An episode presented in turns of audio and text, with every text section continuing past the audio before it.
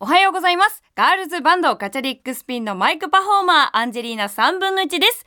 今日は7月2日日曜日朝7時30分になりました。おはようございます。え早速ですが今週はこの方をゲストにお迎えしました。ガチャリックスピンのギター友蔵ちゃんです。おはようございます。よろしくお願いします友蔵です。なんとなんとアンジーラジオには2度目の出そう演となですよ。なんりますまたね。呼んでいただいてありがとうございます。いやありがとうございますありがとうアンジー。一番実はですね、ううんちのバンドの中ではい喋りとかけ離れてる存在なんですけども本、一番最多出場ですからね。どういうことですかこれは。大 でもあの丈夫ですか？前回出てもらったのは、あの豊洲の公開録音のイベントの時に、はい友蔵ちゃんに助っ人として来てもらいまして、うんうんうんまあ、トークをしたり演奏をしたりっていうのがあったんですね。でもうあのー結構ねガチャピンではうん。頑張って MC をやったりとかもうん。してる友蔵ちゃんなんですけど、ずっとずっとアンジラジオに来たいという言ってくれた、はい。言ってくれてたからもう私も噛んでんなめちゃ 言ってくれてたから、うんうん。え今回はスタジオにお招きしていやー2人でいろいろお話をしていきたいと思いますが。前回はねその演奏がメインだったけど。そう今回はトークがメインということで、トークがメインドキドキドキドキファンタジーしております。頑張って言い直さなくていいですよそのキャラ守るために。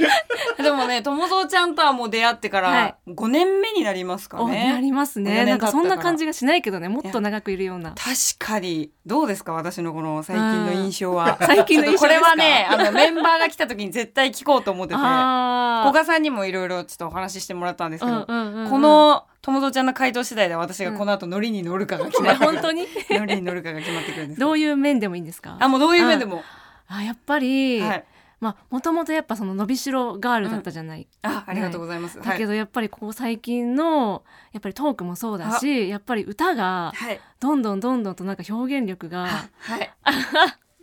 もっと言ってください。広がってる感じがあしてありがとうございます。とてもリスペクトしていますあありがとうございます。まあちょっとね、あの気持ちが良くなったところで、え今日はですね、本当にあの7月5日になんとダブルというアルバムがリリースされます。もうあと3日後なんですよ。ついにですねそうですよ。だからついにこの3日後に発売されるニューアルバムダブルについて、ううんちのギターの友蔵ちゃんは結構作曲がっつりやってるのであ、りがとうございますいろいろアルバムについてもお話聞いていただきたいと思うんですが、はいえハッシュタグはアンジーラジオでたくさんつぶやいてもらえたらと思います。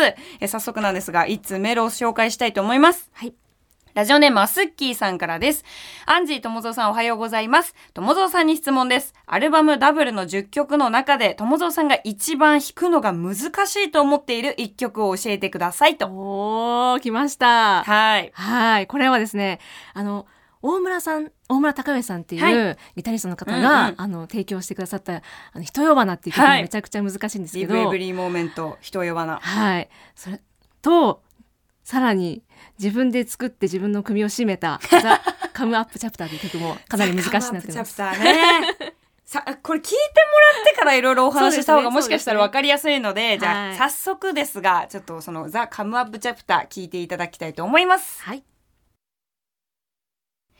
聞いていただいたのはガチャリックスピンで「ザ・カムアップチャプターでしたこれはどういった感じで曲を作ったんですか？これは、もう本当にそのやっぱりギターの花ちゃんがやっぱりギタリストになって、はい。ツインギターでね。で、ここらでもうツインリードというか、はい。二人でバッチリ、あの、がっつりと、ツインリードを聞かせて、で、アンジーが真ん中でどっしり歌うみたいな曲を作りたいって思ったのがきっかけで作り始めた曲だったので、うん。割とその、あの、ガチャマンピンコ、あの、私たちのファンの方をガチャマンピンコと言うんですけど、が、その、喜んでくれるよううんうなん。テクニカルで熱い曲を作りたいと思って作ったのがきっかけです。これうん。結構長い間作ってましたよね、確かに確かに。曲自体は割と去年の段階ではもうできてたんだけど、結構がっつり詰める時間が長かった気がしててそ,、れは歌詞もそうだしアレンジも、うんうん。これはドア玉にまあドア玉っていうか一発目に私たちにこうアレンジを投げてくれた時からだいぶ変わったじゃないですか、確かに、そうなの。あの中でこう葛藤したことだったりってあったんですか、あー。やっぱりそのいろんな人の意見を聞いたりとかして、うんうん。最初は普通にワンコーラス、うん。普通に AB サビっていう流れだったのを、やっぱりその熱さだったりとかそのメッセージ性を先に持ってきた方がいいんじゃないか、その曲が生きるんじゃないかっていう意見を聞いて、あ確かにそうだなと思ったのでいきなりサビ、うんうんうん。イントロの次にすぐサビが来る構成にしたりとかしてうん。結構考えながら作りました。でもそれこそ、もうフルで出来上がった状態を一回私はもう聞かせてもらってるじゃないですか。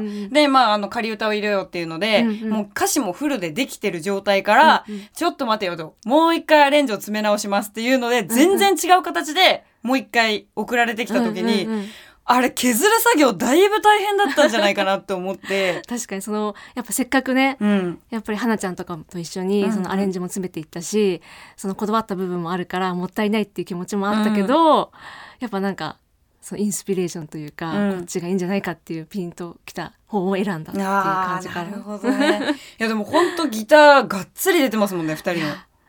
結構難しくてしかも。早いし、むずい早いしねのよ、本当に。で、歌も難しかったし、これ。そうそうそう歌詞のメッセージ性が強いものを、うんうんあのアンジに歌わせてくれるっていうので、うんうんうんともちゃんが作ってくださったんですけどこれはねライブでも今結構後半戦に入ることが多いそうだね。渋港で初披露したんだよね。初披露そうそうそうそう。してで最近ではこう結構後半戦に入ることも多くて、うん。ファンの人もだんだんこう曲にやっぱ馴染んでね。うんうんうん。アルバムが出る前なんですけどもう下ろしてるから、うんうんうんうん。もうお客さんたちは耳馴染みもあってすごい乗り方とかも分かってくれててっていう状況なんですけど、なんかこの制作の中で、うんうんうん。その私はさ言うても歌ボーカリストとしてこう,、うんうんうん。やっぱ制作で携わることがあるから歌詞とかでこうぶつかることはあるけど、うんうんうん。やっぱ楽器人ってやっぱ演奏するじゃないですか。うんうんうんどうなんですか？そのぶつかり具合。私が知らないところでも絶対めっちゃぶつかってると思うわけ。どうなのよそこはっていう。そうね。でもやっぱ意見くれる時はくれるけど、私はこう思うけどどう？みたいな、うんうんうん。そのメラメラという感じじゃなくてちょっと冷静なあ、話し合いだったりとか、でも、ア I wish I の時結構バトってませんでした？その前作のガチャリックスピンってアルバムを出した時に、あの、リードで I wish I という曲があって、その曲で、珍しくそのギターの友蔵さん、今来てくれてる友ちゃんと、キーボードのオレオレオナっていうメンバーがいて、めちゃくちゃバトってた印象が私はあって、で、なんか、もその場にいたんだよねアンジーが、そう、ね、そうなのよ。その場にいて、で、なかなかともちゃんってそういうのあんまこう見せる人じゃないし、まあ、オレタンは結構さ、あの、こう、がっつり言ってくれるところもあるんだけど、うんうんまあでも、しかもともちゃんとオレさんの関係値もあるから、うん。なんかお互いこう、ふわっと、伝えて、で、理解して、あ、じゃあお互いこう作っていくみたいなのがある中、アイウィッシュアイは全然違くて、結構メラメラバチバチしてたんだけど、あの時は、危なかったです、あの時は危なかった。ですね そうなのよ。そのことについてちょっと聞きたいなと思って。そう結構なんかそのお互いのこだわりみたいなのがうんうん譲れないみたいな、うんなんかなっちゃって、うんで当時その相談に乗ってくれたアレンジャーさんうんうんもオレオ側について、うん。で私はなんか「うん」みたいになっちゃって。鼻息「うん」みたいになっちゃって、そう。そうでその時やっぱりそのなんかライブも迫っててうんそれでね。披露するかどうかみたいな、そうなんだ違うところでもなんか、ううなんかそのちょっとねお互いに余裕がなくなってきた時間もないしね。時もあこともあってちょっとそういう風になっちゃって。うんうんうんうん。でもうとりあえずもうこの私はもう燃え上がってしまったから、うん。とりあえずこの場を出ようと思って、そうそうそうそうそう。今はもうダメだと思って一旦落ち着かないとダメと思って出て、そしたらアンジーも一緒についてきてくれたんだよね。そうそうそう。そう。なんでついてったかわかんないんだけどなんか今これともちゃんがメラメラしてるからついてった方がいいなって思って。あれスタジオかなんかだったっけ？えっと、そうあのレコーディングスタジオの中でそういう話ここのアレンジをどうするかみたいな話を最後にした時にそうなっちゃって、で飛び出してアンジーがついてきてくれて、まあ、でもやっぱ制作してる部分ってやっぱそのお互いがぶつかる合う部分もあるから、やっぱりその音楽に対しての熱い気持ちがあるからこそこういうことって起きちゃいますよねみたいなことを言ってくれて。それは覚えてくれて。覚えてないけどめっちゃいい後輩やん。知らんかそうで私アンジーバレてないと思うけどポロポロ泣いた。ったそれ。マジか。それきながら アンジーありがとうとえー、全然覚えてない。そっかそんなことがあったのか。なんかついてったとこまではあるんですけそど記憶が。ただ私もすごいこんなところを見たことがないから二人の。なんかこれ大丈夫かなと思って。なんかこう力になれる一言なんかこういう時ついてっちゃったから言わないといけないよなとか思いながらどうして今ここついてったんだろうと思いながらとりあえず多分振り絞ってでも心の底から多分出た言葉だったんだろうな。なんかそのなんか優しさみたいなのが染みてあそうだよね。お互いその真剣だからこそこうやってぶつかり合うこともあるだろうなっていうので、うんうんうんうん。ちょっと一旦落ち着くことができたっていう えー今ここのバ暴露を。支えになってた。でもさ、それこそアンジー結構本当にともちゃんにマジ救われることが多い多くて、へーなんか不意に別に何を言ってるとかじゃないんだけど、うん。アンジーがこうしんどい時とかにさらっと「アンジー無理しなくていいよ」みたいな 一言さらっとかけてくれるんですよともちゃんが。アンジってでもわ割とあの無理しがちでああの印象に残ってるのが、はい。あの振り袖でライブをした日。はい。成人式ね。あはいはいはい。で。あのリハからもその成人式から来てるから、うん。もうずっと朝からそう朝5時ぐらいにき、ね、着着付けして。物を着ててなのにあのリハ頑張っててでも明らかに顔色が悪いの。そうそうそうそう。そうなの。でも頑張って。青白くなってそうパフォーマンスとかも頑張ってるから「アンジ実はきついでしょ」って言って。きついって 覚えてる。なんか本当にあれしんどくてでもその成人式のライブってやっぱ自分のライブじゃないですか、言うても私がずっと ZEP でやりたいって言ってて、で周りのそのメンバーもそうだしスタッフチームも頑張って会場を抑えてくれて、うん。しかも成人式の日に。でその自分の名前のタイトルを付けさせてもらってたっていうのもあってもうこれリハも本気でやんないとダメだって思って やってたんですけどそれこそ朝5時から着付けしてるからもう胃の周辺がやっぱさ縛られてるわけですよ振り袖で。だから一切ご飯が食べられなくて、うんうんなんか普通にゼリーを食べてて、うんでもそのゼリーすらも半分しか食べられないみたいな。入らないから胃に。で、これ、エネルギーのゼリー食べてるけど、全然エネルギーつかないし、どうしようみたいな。で、このままだとライブ何にも食べないまま出ることになるし、みたいな、いろいろ考えてたら、もう、もう、でクラクラしてきちゃって。でも移動もしんどいし、座ってらんないし、みたいな。で、すごい倒れそうになった瞬間に、ともちゃんが、無理してるでしょ。一回、大丈夫。古賀さんに言っとくから、休憩しなって。で、古賀さんとかも多分それ察してくれてうて、んで、多分私もでもギリギリまで練習したいですって言って言っちゃったから、うん多分古賀さんもこう具合見ながら、あの、気使ってくれてたんだけど、うん最終的にもう無理ですってなって、顔青白くなって。いやー、ありましたね。ありがたかった。だしやっぱり責任感というかねあの言いづらい部分もあると思うからさ。そうですね。言いづらい部分ありますね。無理しないところ無理しなくていいところで無理しちゃうそうそうそうなんですそういうとこがあるんですけど。うん。そうでも本当にだからそれこそ IBCI の時はそのバトンを見て。今回じゃあ結構割とスムーズに。そうだね。そういうなんかバチバチみたいなのはなかったかもしれない。うんうんうんうん。今回は。うんうんうんでもそんな中でもこう一番やっぱ、まあ、うん苦戦した曲ってどれだったんですか、あー苦戦した曲は。そのバランスとかもそうだしさ、うんうん。それこそあの、まあ、今メンバーもさこうやっぱギターも2本いるしうん。ボーカルももう45人は歌えるわけじゃん。そうだね言うても。そんな、まあ、古賀さん以外歌えるんですよ、うちの バンドは。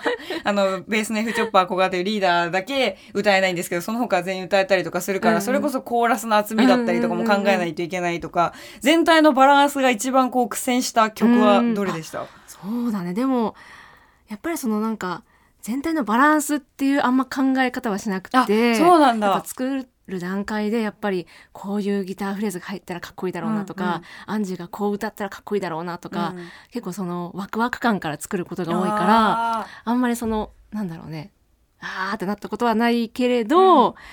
結構苦戦したって意味だと、ん。そのカチカチ山ーのあカチカチ山ですよ。その最初のラップだったりとか、頭のイントロのギターフレーズっていうのは結構苦戦してカチカチ山だ大変だった。何度もなん。だろうその繰り返し作って、うんうんうん。こうじゃないこうじゃないっていうのを結構年末からお正月にかけて、ね。そうなんですよ。やってました。でそれこそカチカチ山もあの、うん。今あの出てるラップもめちゃくちゃかっこいいんだけど本当に私も一回ともちゃんから連絡が来て、うんうんうん。何パターンかちょっとラップ作ってみてみたいな。で別にその曲の背景とかあのそのどんな曲っていうのは気にしなくていいからとりあえずラップパターンだけ何個か送ってって言われて、送ってであこういうのもあるんだね。もう一回ちょっと違うアプローチでみたいなのをすごい送った記憶があります。うんうんうんカチカチ山。うんうんうんマジで難しかったなと思って、うんうんうん。最後の最後までやっぱ歌詞とかもさ、ね。ずっと詰めてたし。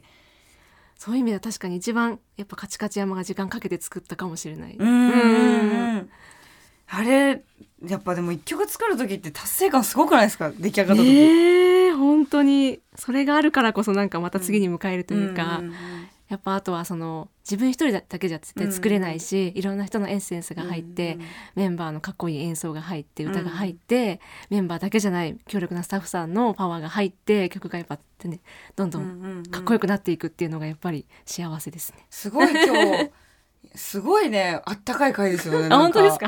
あのね珍しくあの作家の方がね笑わずに聞いてるモード。聞くモードに入っているんですけども。なんかそれこそともちゃんが、まあ、うんいろんなレパートリーの曲作るじゃないですか。うん。まあ、マインドセットとかもそうだしさ、うん。うんうんマインドセットもガンガンアンジーラジオでもかけてるけどああいう曲のちょっと、まあ、今までさ聞いたことない曲をうんともちゃんって結構作ってくるイメージが。うんうんでもそこにはなんかポップさもあるしファンキーな要素もあれば、なんかちょっとシリアスなところがバッと入ってきたりみたいな。その曲をつく一曲作るにあたってどんなことを考えながらどんなものにインスピレーションを受けてうん。曲を作ろうってなるんですか？そのうんうん。うん一曲が。えっとまずこのカチカチ山とかレプリカうんうん。を作るにあたっては、振り幅すごいからね。確かにそうだけどね、その前回のそのマインドセットとか「アイビッシュアイでやったその、アンジーがその語りラップだったりとか、うんうん。メロディーと重なってるラップだったりみたいなのを、なんかそういうのがなんか新しいガチャリックスピンのなんか新境地といううん。か、その新しい見せ方ができたなと思ったから、うんうん。やっぱそういう要素も入れ込みたいなと思って、カチカチ山とかレプリカは作っていって、うん。でその上でやっぱりマインドセット IBCI とかもまたとも違ったテイストの曲を作りたい。もっと新しいガチャピンを押し出していきたいっていうのもあったから、やっぱ作り方としては結構いろんなジャンルの曲をうん適当に流して、へえ。これをあのバンドサウンドガチャピンサウンドに持ってきたらどうなるんだろうとか、だから全然知らない曲をひたすら流して聴いてる。そうなんだ。じゃあなんかその好きな曲とか好きなアーティストから受ける影響っていうよりはもう本当、うんうんとにかく片っ端から曲を聴いて、それを自分に落とし込んでどうガチャピンで消化するかみたいな、そうなんだ。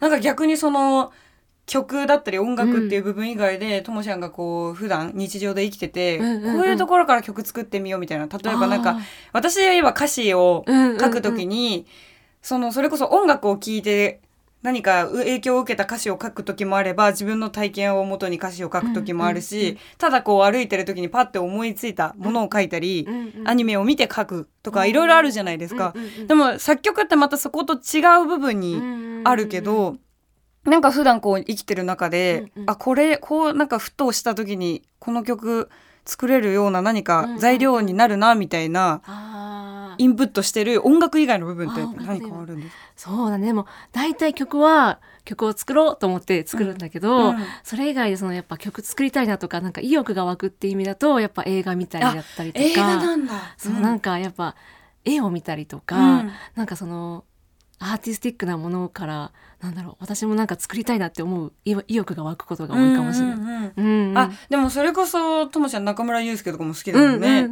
音楽のジャケットね描いてる人だったりとかもするけど、うんうんうんアジカンとかそうだねそうだね。ああいうあやっぱじゃあそういう作品展とか見て、うんうんうん。あなんかこの絵からこういう音楽を感じるみたいなので作ることもあるんだ。なんかそういうなんかその何でもそうだけどその一つの作品を作るのにどれだけのなんだろうパワーがいったんだろうとか、うんうんうんどんだけ悩み悩みながら作ったんだろうとかそういうのを考えるとなんか感動してきちゃって。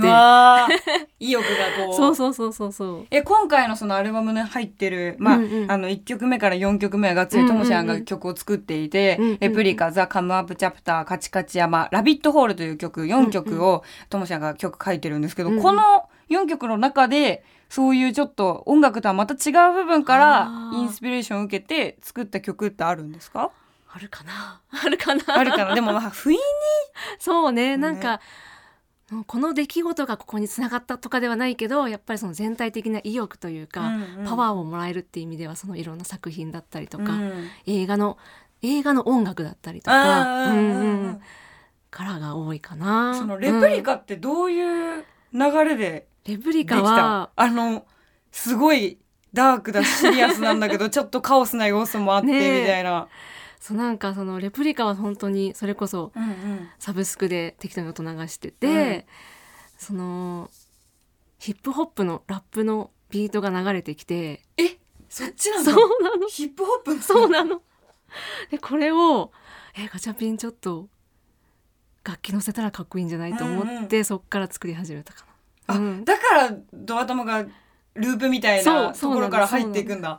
なるほどねそうあのなんかちょっとループっぽいところから入っていくのもまた新しいなとは思ってたけど、そのやっぱ静かなところからいきなり激しくなったり来たりとかそれでじわじわ盛り上がっていって最後にはもうカオスチックになって、ぐちゃぐちゃになってでも最後にはちょっとすっきりして終わるみたいな、うんうん。その抑揚みたいな曲が今までなかったしなんだろう。決まってないその、うんあれあのアドリブ感っていうのを、うんうん。新しくガチャピンで出せたらいいなと思って確か最後にの方は。最後の方 あれどうやって楽器チーム詰めたんだろうって思うぐらいそのボーカルも結構カオスにバーってなる瞬間もあるんだけど、うんうん。楽器チームがもうそれこそ壊れてんじゃないかってぐらいでもおのおのちゃんと全部音も聞こえてくるし、うんうんうんそれがそのカオスなだけじゃなくてちゃんとまとまってるから、うんうんうんあの絶妙なバランスってどうやって作ったんだろうと思ってそれあー花ちゃんとかと詰めながらみたいな。はえっとドラムに関してはもうゆりと一緒にやって、あレコーディングしながらって言ってましたもんね。そうだね本当にもうそれこそレプリカもちょっと悩みに悩んで結構ギリギリに完成して、まあうんアンジーもそうだったけど前日レコーディングの前日に歌詞ができたんですよ。で私ひ ひどい話だ。どい話だ。全然いいんですけどそのやっぱ歌詞の情報量とかもそうだし、うんあとやっぱ落とし込まないと歌えないうんうん。曲だったから、これマジでこの一日っていうかレコーディングまでの数時間にどんだけ歌詞を自分の中に入れ込むかっていうのをすごいめちゃくちゃ考えたんですけどそういう意味ではドラムもこうそう2人で考えながら。割と2日前ぐらいにドラムのねあの、うんうん。フレーズも完成してここはそのあの忠実にた叩いてほしいっていうところと、ここはもうゆりちゃんにお任せするから、うん。お願いしたいっていうところと分けて伝えて、やりながら叩いていってもらってもう最後のとことかはもうほぼアドリブで。あそうなんだ。あのもうみそう何回かテイク重ねて一番最後に撮ったとテイクがいいねってなってそうなんだそうだからやっぱそういう撮り方も今までなかったなと思ったから、うんうんうんうんやっぱそういう熱い部分だったりとかその場の瞬発力みたいなのがね。表せられたのかなと思って。確かに瞬発力、あのドラムすごい私も好きで、うん。でなんかそのゆりちゃんのプレイヤーとしてのこうなんだろう、んん凄さみたいなのもしっかり映されてるなと思った時に、うんうんうんなんか歌負けちゃいけねえなと思って、うんうんうんうん。あのドラムで。そういう秘話があったんですね裏では。なるほどね。じゃあレプリカレプリカすげえんだよ本当にみんな。ねあの歌詞もね結構そのなんだあのもともとそのデモのデモ音源に「レプリカ」ってワードを入れてて、うん、それがなんか気になるねって言ってもらってそうそうそうそう。でそこからそれをテーマにして作り始めたんだけど、うんだからそのなんだろう短編小説みたいのをうん、どんどんその重ねていったら面白いよねみたいなところから確かに。作っていったりとかして。あとともしゃんのさだからその仮歌とかで歌詞をつけてくるときにキャッチーなワードをボンって持ってくることが多いなって、うんだからそのレプリカもそうだし、それこそマインドセットとかもなんか一番ドア玉のフリーツーマインゴイとかも、あのもともとはともしゃんのあの仮歌からもじってこう作ってる歌詞の部分って結構多いじゃないですか。うんうんうんうんあれは何なんですか？あのワードのチョイスのセンスは。いや いやいや私歌詞書いててめっちゃその嫉妬する瞬間がよくあるんですよ、えー。ともちゃんに。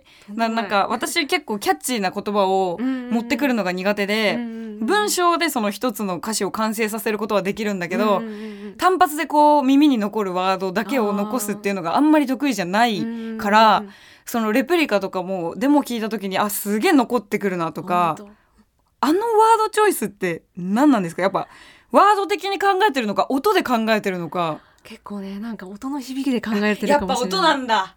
うんうん。このままなんだ。音はね違うあのねキャッチーな言葉ってめっちゃ難しいんですよ。あの聞いてくださってる皆さゃくちゃ難しい。んもうきっとわかると思うんだけどそれってその言葉の難しさだったりとか、言葉のその音で引っかかるっていう部分もあるんだけど、うん。やっぱその音楽に乗った時にそこの音とのこう混ざり合い、ね、混ざり合い？うん、フィット感で。そう。だからそれって逆にキャッチーな言葉を持ってくる人ってやっぱり作曲してる人の方が強いんじゃないかなって。いやいやいやでも言うても私歌詞そんなに書いてないからね。いや、でもすごいんだよ。ともちゃんがね、あの、まあ、今回のアルバムでは、がっつり作、作曲の方をメインでね、やってるんだけど、作詞してる曲で私すごい好きな曲がありまして、はい。デリズム。はい。実は。ガチャリックスピンのすごくあの歴史的にうん。もうすごく大切にしてる曲で、うんうんそれこそ4人にななった時そうだね一回、ねあのもともとセンターでボーカルだった人がこううんうん抜けてしまった後に、あのキーボードのオレオレオナってメンバーがサポートから正式にメンバーに加入したタイミングで、えーこの4人のうんうんしっかりこれから歩んでいく姿をあの曲として残しておこうっていうので「ヌうんうんヌーディリズム」っていう曲ができたんだけど、うんうんうんその曲の歌詞がまあ強いのね。本当に私ヌーディリズムって毎回このライブでは最近あんまりなかなかね、演奏することもないんだけど、まあ、2019年私が加入したばっかりの時ってヌーディリズムをこう、うんうん。うんみんなでやったりとかもしててやっぱ歌詞にすごいこう赤裸々な思いだったりとかにすごい涙が出たことがあって、あの歌詞誰書いてんだろうと思ったよ。友蔵さんで書いてたのか まさかの。あれはどういった経緯でやっぱこう大変だった時期そうだね。な思いを自分でこう乗せてみたいなことなんですか、うん。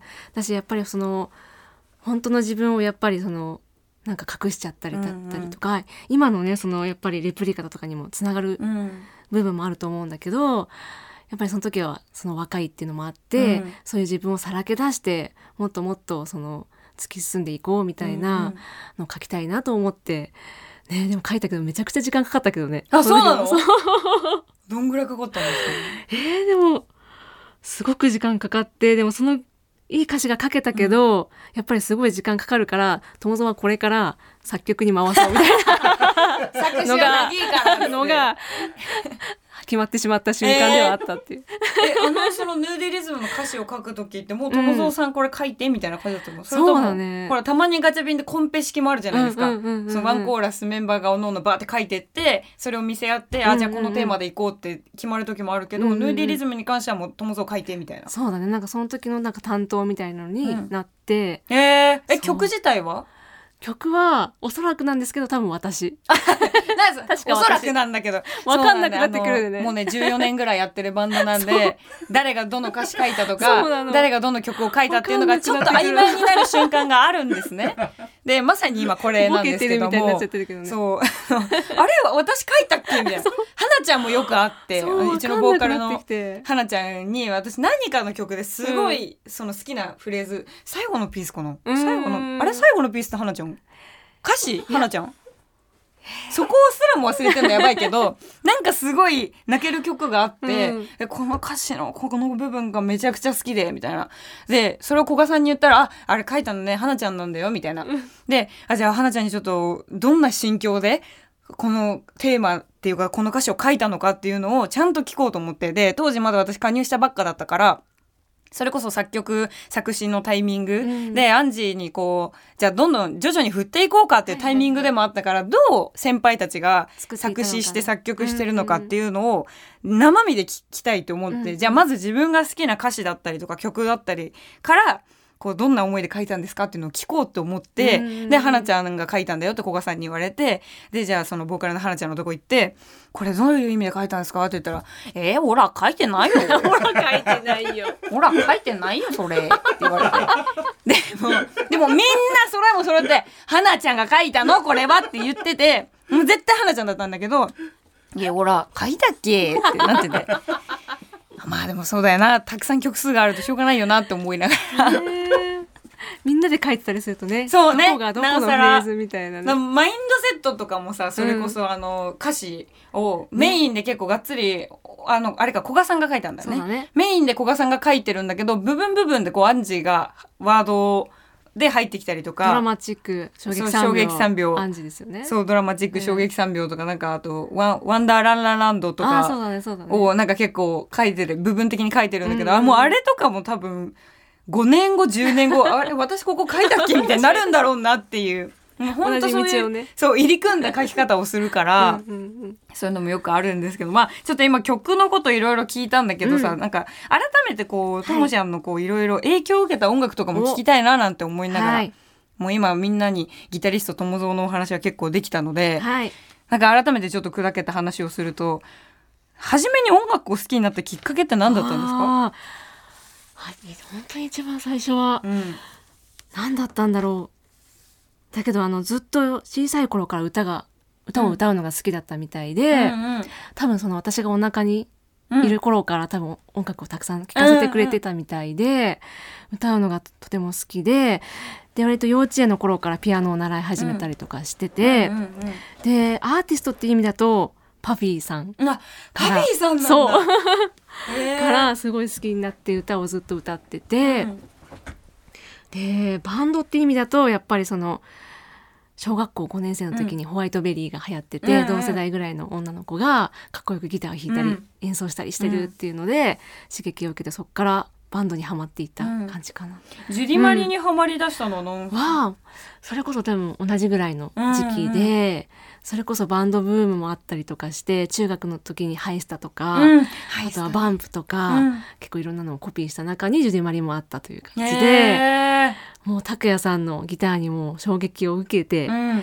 なんだこのギターは、うんそしてなんか今聴いてもその新しく感じるうん。楽曲だったりとかに今もすごく刺激を受けてます。うんうん。うん。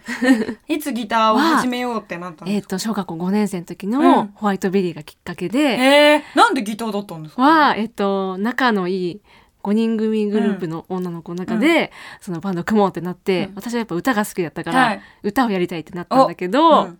もう一人歌をやりたい子がいてあ折れてギターになりました。えー、そういう感じだったの？そう。じゃあもしかしたらギタリストじゃなくてボーカリストになってたかもしれないってこと、うん。ギターでよかったね。ね。えあんえね歌だったらね ここにいないかもしれないしね本当にね。歌だったもしれないかもしれないし。ね。でもさうちのさそのガチャピンってさそういう楽器の入り方の人多くないですか？ね古賀さんもそうだもんね。古賀さんもなんかもともと昔やってた活動のね。ファンクラブイベントで、あの自分が楽器あ楽器ってかバンドやろうってなったのか。バンドやろうってなってベースじゃあ余ってるからみたいな。そう。で古賀さんベースになったりとか、あとうんゆりもなんかこうコピーするときそっにかそっか。そう。ドラム誰もやんないなら私やるみたいな感じじゃなかったっけ？ゆりも。うん。そうだったかも。そうそうそう。面白いねなんかね。ねすごいね。なんかあの、そんなにすごくこうここって一直線になってない中で突き詰めて今も続けてるってすごくない？でもそれこそやっぱりその本当は歌がやりたかったけどあギターでもいいかなと思えたのはやっぱ拓哉さんのギターが超かっこよかったから拓哉さん。これ弾いてみたいって思ったのが。へえねありがたかったですね。もう思い返せばね アンジーもボーカリストとして入りたい、ボーカリストになりたいって言ってマイクパフォーマーで入ってるから、うんうんそっかそっかそっか。もうねねこれ今突き詰めて私一番好きなパートになってるし、いえ面白いよね。ねえ面白い人生面白いね宇宙人生面白いですよ。や宇宙人生うん。なんかめんどくさい設定がしかもうとしてます？びっくりした今なんか。いきなり入ってくる、ね。急にびっくりした変化球来たと思ったけど。宇宙人設定でやらせてもらってます。それ電波に乗せて言うことじゃない。別に。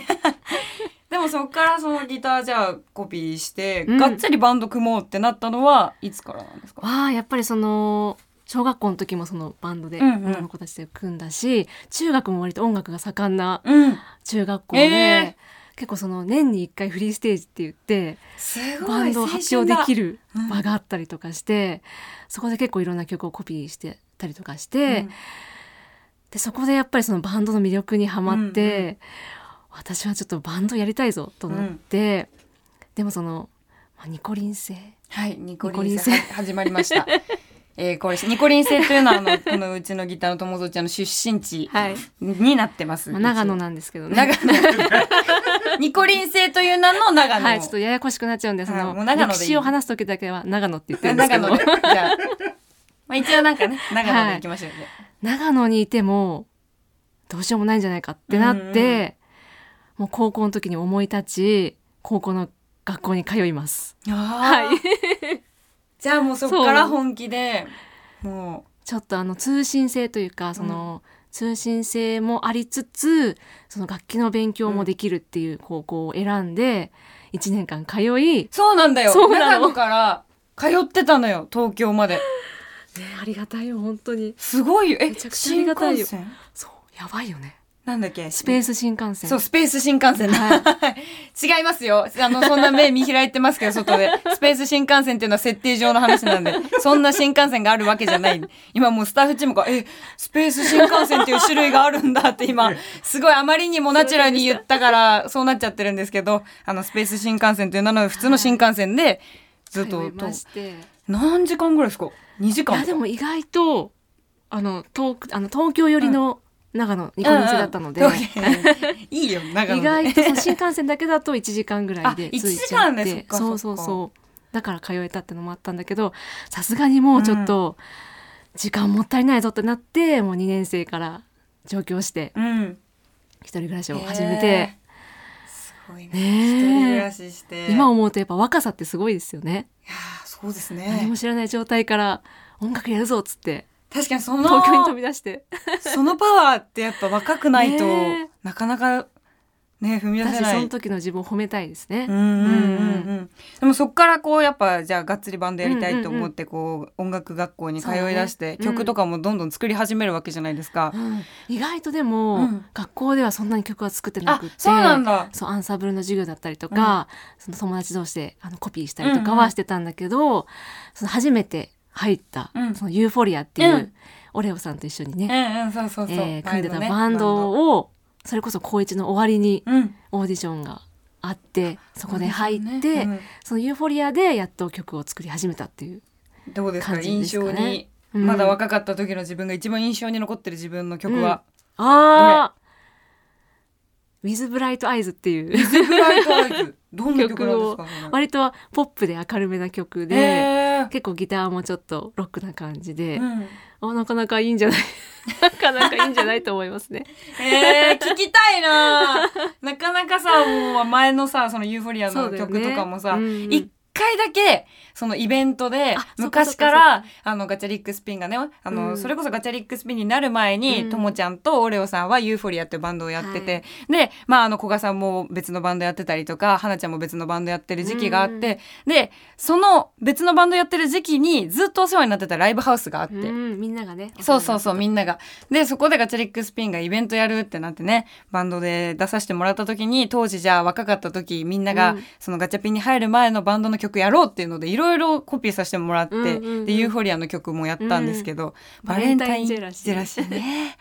あの曲合ってたね、アンジーのね、歌に、そう、ね。意外とちょっと、いけんじゃないのっていう感じだったんだけど。そう。でも当時はやっぱり、オレ、オレさんがすごいバリバリ曲作ってて、うんほとんどオレさんが、そうなんだね曲を作ってたから、うんうんそこで結構刺激を受けたというかね。へうーん。でもさ、それこそさ、ユーフォリアにいた時はさ、全然今の友蔵さんと違うじゃん。ファッションも。そうですね。どうだったんですか？の当時はそのアー写見てもほとんどジーンズだったりとか、うんうんうんうん。ちょっとギャルっぽかったなんかちょっとさ、大人っぽく振って大たよね。人っぽいそう。お姉さんなギャルっていうそっちのギャルじゃなくて、うんうんちょっとお姉さんチックなギャルっぽい感じだったんだけどロック、ロックお姉さんギタリストみたいなね。なんだけど、うんガチャリックスピの友蔵ちゃんはさもうニコリン星とかスペース新幹線とか言っちゃってるわけじゃん。このなんかそのなガチャピンに入る時にやっぱキャラを作んないといけないってなったじゃないですか。なりました。可愛い担当なりました、なりました。どんな気持ちだったんですか？その可愛い担当やれって言われた時。それこそ、21歳ですよ。うん。アンジーのお同い年やん。加入した時今のアンジェル年。そう。22歳の時に加入しまして、うんやっぱその時って、とちょっと尖ってた部分もある。なんかその、か可愛さ、可愛くありたくないみたいな、その、うんうんアイドルとかじゃなくて、バンドがやりたいんだ、ロックでやりたいんだ、みたいなのがあって、もう今のともちゃんから絶対聞かない側のロックでありたいんだ。可愛いなんていらねえ。よね。恥ずかしいわ。そうそう、だから本うん当、ズボン、うん T シャツ、ジーパンみたいなファッションだったのを、ちょっと可愛い担当いないから可愛い担当にするみたいな話になり、はいはい。で、最初に選ばれた衣装が魔女のコスプレですよ。やばいね。そうなんだよ。で、結構その、ミニスカだったし、うん。もうなんといっても魔女帽をかぶらなきゃいけなくて、あのとんがり棒ね。そう。うん。やべえ、これあの、すごい、めちゃくちゃ私、あその、初めてその花ちゃんと、古賀さんとやっぱ合わせて、うん。めちゃくちゃかっこよくって、うん。絶対このバンド入るって言って、うん。で、オーディション受けて入れたからもうすごい嬉しくて、うんうんもうウキウキしてたのに、その魔女帽を着た時に、あ、やめようかな。ちょっとよぎっちゃって、まさかの、終わった。私のバンド終わったみたいな、バンド終わったみたいな、ちょっとよぎったんだけど、よぎったんだけど。あまあ、一回やってみるか、一回着てみるかって言って、思いとどまって、うんよかったなと今思ってます。どんだけの時間葛藤してたんですか？その魔女棒とは。いや、本当になんか、だってそんなすぐ受け入れられることじゃないじゃないですか。だしさだからその一発目のロックオンっていう、うん。あの MV がもうその魔女なんですよ、魔女ですね。若干その内向き加減で聞いてたと思う あんま顔見えないようにちょっと恥ずかしさがあり。顔上げてとか言われながら「はい」とか言ってでもあのよかったらあのうちのね YouTube のチャンネルにそのロックオンっていう楽曲の MV 乗っかってるんですけど。毎年下見ちょっと私それ気にしたことなかったな。逆にそれ聞いそのて背景をねもう今収録終わったらそこロックオン見ようと思った今。いやでもいやでもそこで本当にじゃあいいちょっとい一時葛藤がありながらはい。いつその受け入れたんですか？可愛い担当で行こうっやってぱりそのやっぱりその笑顔で弾いてる姿がとてもいいですねとか、うん。元気をもらえますとかそのギターフレーズとその見た目のギャップがすごいですねとか、結構その喜んでくれる人がうん。もうあからさまに増えたっていうのが、あれ？私やっぱ自分がやりたいものとみんなから求められてるものって違うんだなっていう自分が似合うものって違うんだなっていうのを気づいて、うん。そこからすごく楽しくなってきた。大人の友達になったんですね そこから。21歳。22歳ぐらいかな22歳。いやだってでもそれこそそのぐらいの時期って多分一番こうね。自我がある時期じゃないですか。まあ 私今21なんですけど絶賛だけどなんか私はさそれこそ本当17からバンド加入させてもらって右も左もわからない状態でみんなが作ってくれたからこう自分のキャラクターとかも受け入れることができてたけどでもそれこそ前のバンドがあってそこでのキャラ付けとか自分の立ち位置っていうものがあってうん。そこを壊していくのってめっちゃハードル高かったんじゃないかなと思って。私結構その周りもともとのユーフォリアからのファンの人とかめちゃくちゃ心配されて「友、が友がこんなミニスカート履いてる大丈夫?」みたいな。ミニスカートれたりとかしてそう結構心配されたけどねでもやってよかったなって今は思えてるので。えもうその加入してすぐに、うん、そのなんか魔女だよみたいなそういうフレーズとかも。そうだね。最初はえっと普通の21歳だったのが 普通の21歳で加入してでいつの間にかなんか永遠の14歳みたいなのを言い出して、で最初は魔女だったのがある時から宇宙人そうなんかね今宇宙人なんですよその何なんですか？そのキャラが変わるのは。まあちょっとなんかみんなを飽きさせないように。あで今葛藤してるんですよ。こ本人も宇宙人であり続けていいものなのかっていそううそろそろなんか違うキャラ行った方がいいのかとか。違うキャラなんだ。行った方がいいのかとか結構節目節目で古賀さんに相談したりとかもしてるんですけど。だからあの、しゅ大体その周年のタイミングとか、あと大きいライブとか、そう、うん誕生日の時に、このままでいていいんですかねっていうのを必ず一回ファンの人にも聞くんですけど、まあ、もうファンの人たちはみんな、ともちゃんのビーム浴びたいし、あ、あの、ビーム打ってるんですけど、ビーム打ってるんですけどっていう、一番史上最強にわからないフレーズを残しちゃったんだけど、まあなんかそういうのもあって、あやっぱ宇宙人でいるともちゃんがすごく好きでいてくれる人もいっぱいいるから、続けることができていると。そうですね 宇宙人でいてください、これからもありがとうございますだからあのメールちょっと紹介したいですね。ラジオネーム、秋広人さんからです。えー、アンジーさん、友蔵さん、全国の皆さん、おはようございます。先日の熊本が初めてのガチャリックスピンのライブ参加でした。えー、友蔵ビームもしっかりと受け取りました。友蔵のおしゃべりコーナーでメンバーをいじるネタはどのように収集しているんですか？と。これが本当に大変なんですそうそうね 開演の5分前までもう一人で呪文唱えてるかのように誰の話話とかもなんかみんなでこうエンジン組んだりとかイエーイとか言って私とかはもう結構「あーな何々頑張ろうね」とかなんか「ともちゃん行くよ」とか言って声かけようとするんだけどもういっつも壁に向かって「えー今日のメンバー紹介はこのこちらのメンバーになってなってます」みたいな感じで ずっとボソボソ言っててあれギリギリまで本当に頑張ってるよねともちゃん。なんかあのみんながねネタをねどんどんねあのやらかしてくれたらいいんですけど結構その最近みんなやらかさなくなってきて警戒してるんだよ。友蔵 MC で言われるのが。結構ギリギリにネタができたりとかすると結構そのね流れを自分でそのセリフをね あの練習したりとかして、そのライブ前を過ごしてるんですけど。でもさもうあんだけ長い間さ、うん。やってたら慣れてこは来ないんですか？ねちょっとずつそのなんか緊張とかドキドキみたいなのはなくなってきたかも、でもやっと。この前の名古屋ひ ひどい空気作ってましたよね。あれ名古屋じゃなかったっけ？そう。素晴らしい空気 作ってなかった？なんかね名古屋はねなんかね久々に、すごい最近、この、ここ1年ぐらい、ともちゃんの MC がもう磨きに磨かれてて、で、コロナ禍とかもあって、やっぱ、そのお客さんがなかなか声を出して反応できなかったりとかした時期もあったからさ、そこでともちゃんがすごく強くなってたのよ。配信とかも通して。で、そんな中、やっぱコロナ禍がちょっと収まってみんなの声が出るってことで、もうみんながすごい思いっきりここぞとばかりに、ともさーってやってくれるのが相まって、もうめちゃくちゃすごいいい具合に、最近の有観客ライブとか、声出しライブでやってたのに、名古屋ひどかったよな、あれね。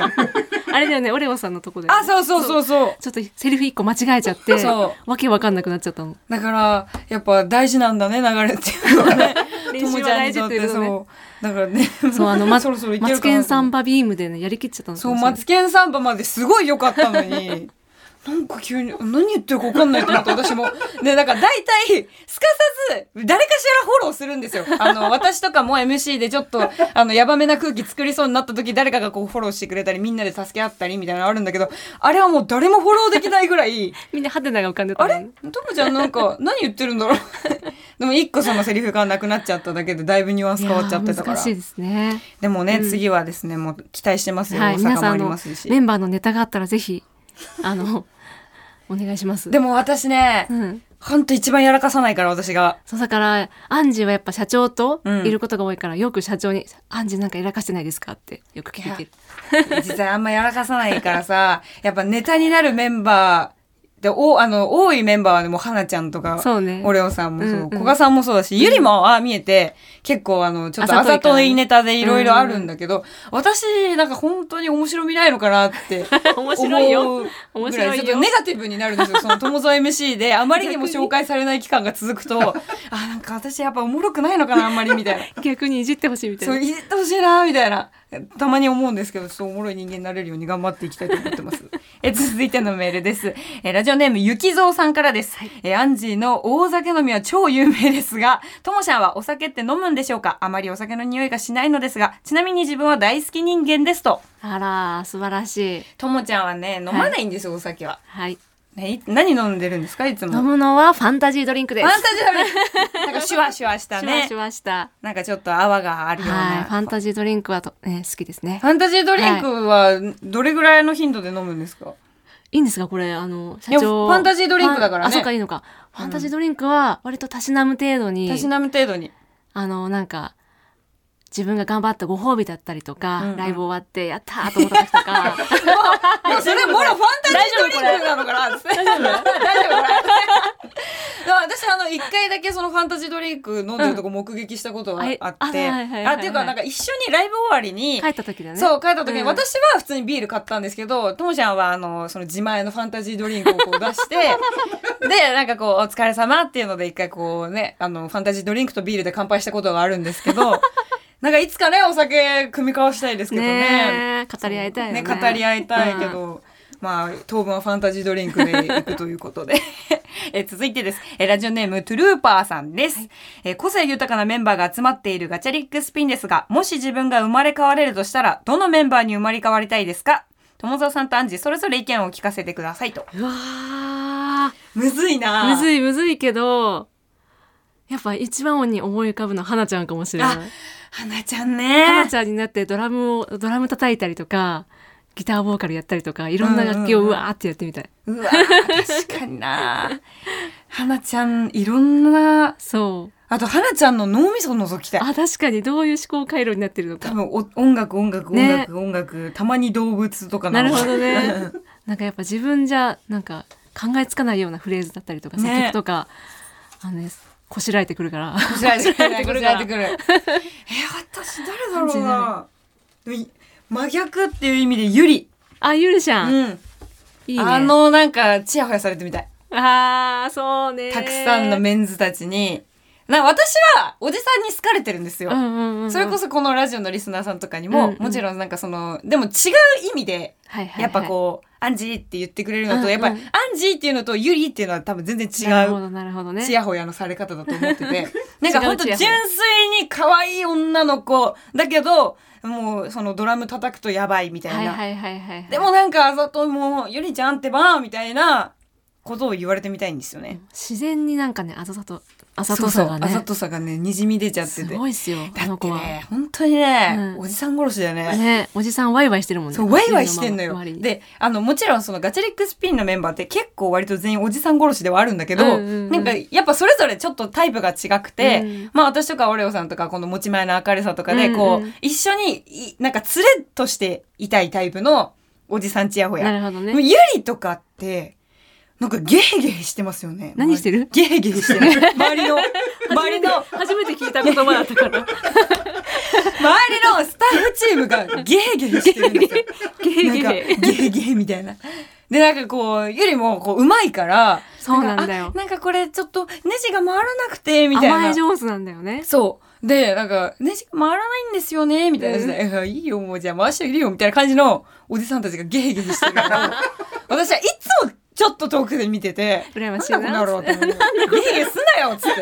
仕事せえゲヘゲヘすなって思いながら近くでいるんだけどああいう人生もちょっと味わって確かに確かに。そ。の自分がちゃんと可愛いと自覚した上うでん。どういこう過ごしていくか。よう渡っていくのかね。そうよう渡っていくのかっていうのはやっぱちょっとやりたいな。なんか夢は膨らみますゆりがすげえ魔性の女みたいになってるんだけど ちょっとあの小悪魔チックな可愛いねあの部分があるメンバーなんですけどもね、はいじゃあえっとともぞちゃんはね、まあ、21歳の頃にガチャピンに加入したということで、はい。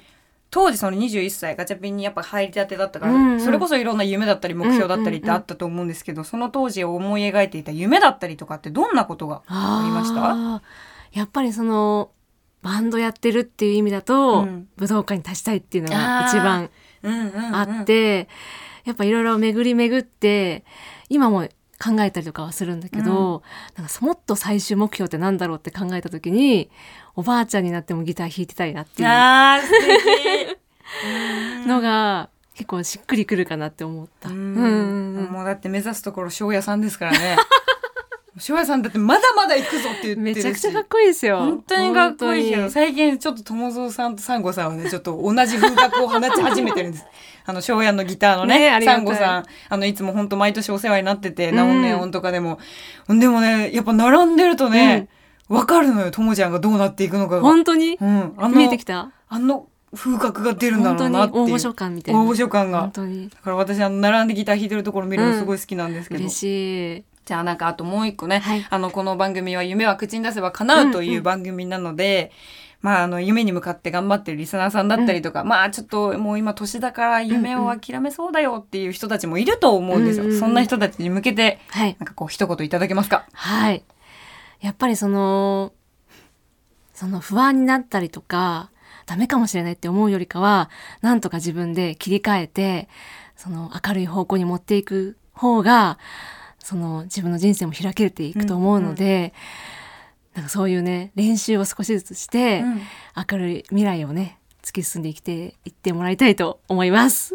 ありがとうございます。ちゃんと伝わりましたよ。ありがとうございます。もうさてね、来たる7月5日はガチャリックスピンのニューアルバム、ダブルがリリースになります。はい。いやー、もう本当にね、いろんな曲ありますけども、うん。もう一曲だけちょっとラスト聴きたい曲がありまして、はいラビットホール。はいまたこれは新しいガチャリックスピンの一曲になったんじゃないでしょうか。ありましたね。ちょっと大人テイストなガチャリックスピンというか、ちょっと今までとはなかった、そのおしゃれコードを使ってたりとか、ちょっと切なく歌うアンジーとね、うん花ちゃんの声が入ってたりとか、うんちょっと大人になったガチャリックスピンを見せられる、えー一曲になったと思っています。はい、はい。じゃあその曲を聴いていただきたいと思います。ガチャリックスピンでラビットホール。聞いていただいたのはガチャリックスピンでラビットホールでした。いやー7月5日にアルバム、いよいよですねースされます。いよいよです。うんそしてなんと今日はですね、ナンバーハッチでライブもあります。なんということでしょう嬉しい。ちょっとこのダブルの曲も聴けちゃうと思うので、皆さはいんぜひぜひ来てもらえたらと思うんですが、まだ間に合う。はい、まだ間に合いますよ。まだ7時30分だからね。まあもう 今もう結構8時手前ぐらいかな。でもね、それこそあの7月5日にニューアルバムゲットしてもらって、7月23日にははい。渋谷ストリームホールでアルバムオールプレイプラスアルファというライブを行いますね。はい。どんなライブになりそうですか、ねえまずもうそこで全曲をきライブで生で聴けちゃうっていうのがかなり特別なライブになるし、やっぱりそのアルバム聴いてもらってまた違ったライブパフォーマンスで、うん。えー聴くアルバムの曲はまた違ったね、うんうん。あの聞こえ方をすると思うのでそこも楽しんでもらえたらと思っています。はい、えーアルバムとライブ合わせて楽しんでもらえたらと思います、はい。そして11月18日には日比谷野外大音楽堂でワンマンライブが開催決定しています。やったもう絶対に来てほしいな。ダブルをゲットして、ーね。でこのダブルを聞き込んで、うん。でそのダブルのね中にねあの渋谷公会堂でワンマンライブを行った映像作品も入ってるので、うんうん。その映像も見てもらってライブの楽しさっていうのも映像で体感した上で、うんうんうん。日比谷野外大音楽堂来てもらいたいですけども、はい。ともちゃん最後に野音に来てほしいという気持ちはい。をみんなに伝えてあげてください。いや本当にアルバムダブルも本当にこ、ね、最強のメンバーですごいアブラアルバ アブラム アルバムができましたしこの野音もめちゃくちゃすごいものになるのは間違いなしなので、うんうん。もう今日スケジュールに入れてください。お願いします。お願いします。そしてチケットゲットしてください。お願いします。ます。えーそれでは今週のゲストはガチャリックスピンのギターの友蔵ちゃんでした。ありがとうございます。あ。りがとうございました。ごきげんようアンジェリーナ3分の1、夢は口に出せば叶う、早番。今週はガチャリックスピンのギター、友蔵さんに来ていただきました。いかがだったでしょうか？ちょっとアンジーも今までこう聞いたことのない曲についてのお話だったりもそうだし、こう、ともしゃんの生い立ちについてもいろいろお話できたんではないかなと思います。うちのね、メンバー本当にね、6人、6色のメンバーになっていまして、10人トイレじゃないのかいっていう感じなんだけど、6人6色の本当メンバーになってて、絶対にこのお話聞いてもらったりとか、あとライブでパフォーマンス見たらね、必ず一人好きになってくれるようなメンバーが見つかったりとか、音楽が見つかるような、そんな、えーバンドだと思っているので、ぜひ、この友蔵ちゃんのおしゃべりを体感したそこのあなた、ライブ会場に来て、友蔵ちゃんがギターを弾く姿も見てもらえたらと思います。今日のトークでですね、時間の関係で放送できなかったところは、この後すぐにアップされるポッドキャストの方でロングバージョンをお楽しみください。番組ではあなたからのメッセージをお待ちしています。あなたの自己紹介、報告、連絡、相談、あなたの夢の話などなど何でも OK です。アドレスはかなうアットマーク tbs.co.jp、かなうアットマーク tbs.co.jp、かなうの綴りは k-a-n-a-u、夢が叶うのかなうです。番組で読まれた方には番組ステッカーに私のサインを入れてプレゼントします。また過去の放送は各種ポッドキャスト、ラジオクラウドでも聞くことができます。それではまた来週日曜朝7時30分にお会いしましょう。お相手はアンジェリーナ3分の1でした。ありがとうございます。